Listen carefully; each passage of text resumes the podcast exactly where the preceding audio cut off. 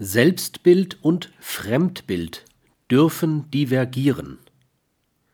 Jeder Mensch hat das Recht, eine Meinung von ihnen zu haben, die von der, die sie selbst von sich haben, deutlich abweicht.